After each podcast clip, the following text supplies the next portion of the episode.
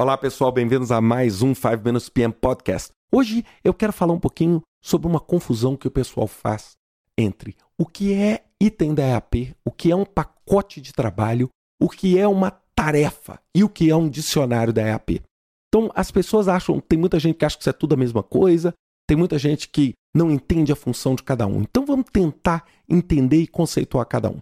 Primeiro, o que é um item da EAP? Um item da EAP é qualquer caixinha que você tem dentro da sua estrutura analítica de projeto. Não é? Se aonde ela estiver, ela é chamada um item da EAP. Onde você tiver uma caixinha, você tem ali um item da EAP. Agora tem um item da EAP que é um item especial, que é o que a gente chama de pacote de trabalho ou work package. O que, que vem a ser o pacote de trabalho? É a caixinha que está no menor nível da sua EAP. É traduzindo de uma forma bem básica, é a caixinha que não tem caixinha embaixo. Isso significa é ali que o trabalho vai ser alocado. Então, uma EAP, ela tem itens na EAP, sendo que aqueles itens que estão lá na pontinha, aqueles itens que não têm itens dentro dele, são chamados pacote de trabalho. Dentro de cada pacote, você tem as tarefas. As tarefas são as ações rápidas e diretas. Eu, por exemplo, não uso dentro da EAP nenhum verbo. Eu gosto de usar só substantivos dentro da EAP.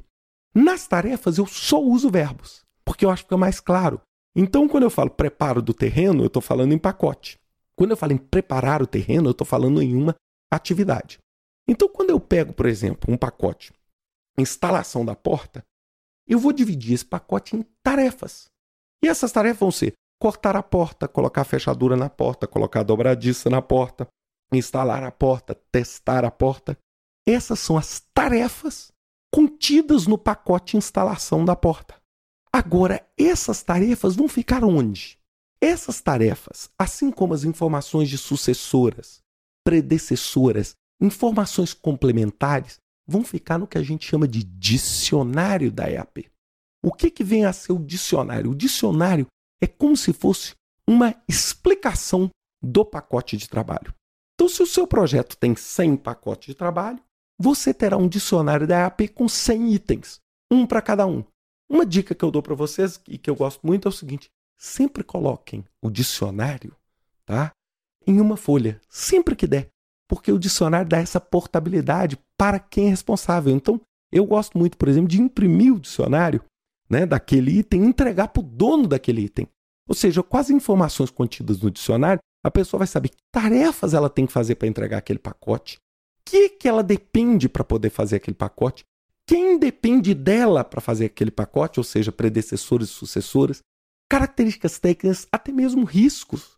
Tudo isso pode estar descrito, descrito ali naquele dicionário. Então aquilo aquilo que o operário, o responsável por aquele pacote vai fazer. Então a gente tem item, pacote de trabalho, atividade e o dicionário. Tudo isso serve para uma coisa só: garantir que seu projeto entregue o trabalho, o produto ou serviço que ele tem que entregar na menor quantidade de trabalho possível. É a linha reta que une o ponto que você está e o ponto onde você deseja estar. Eu sou o fã incondicional da EAP, eu brinco com todo mundo. Se eu tivesse que escolher uma única ferramenta no meu planejamento, eu não escolheria o cronograma, eu não escolheria o orçamento. Eu escolheria a EAP, porque com a EAP eu sei o que eu tenho que fazer. Se eu não sei o que eu tenho que fazer, torna-se irrelevante o prazo e o custo, porque quem disse que eu vou estar fazendo aquilo que eu tinha que fazer? Espero que vocês tenham gostado desse podcast e vejo vocês semana que vem com mais um 5 Minutes PM Podcast. Até lá.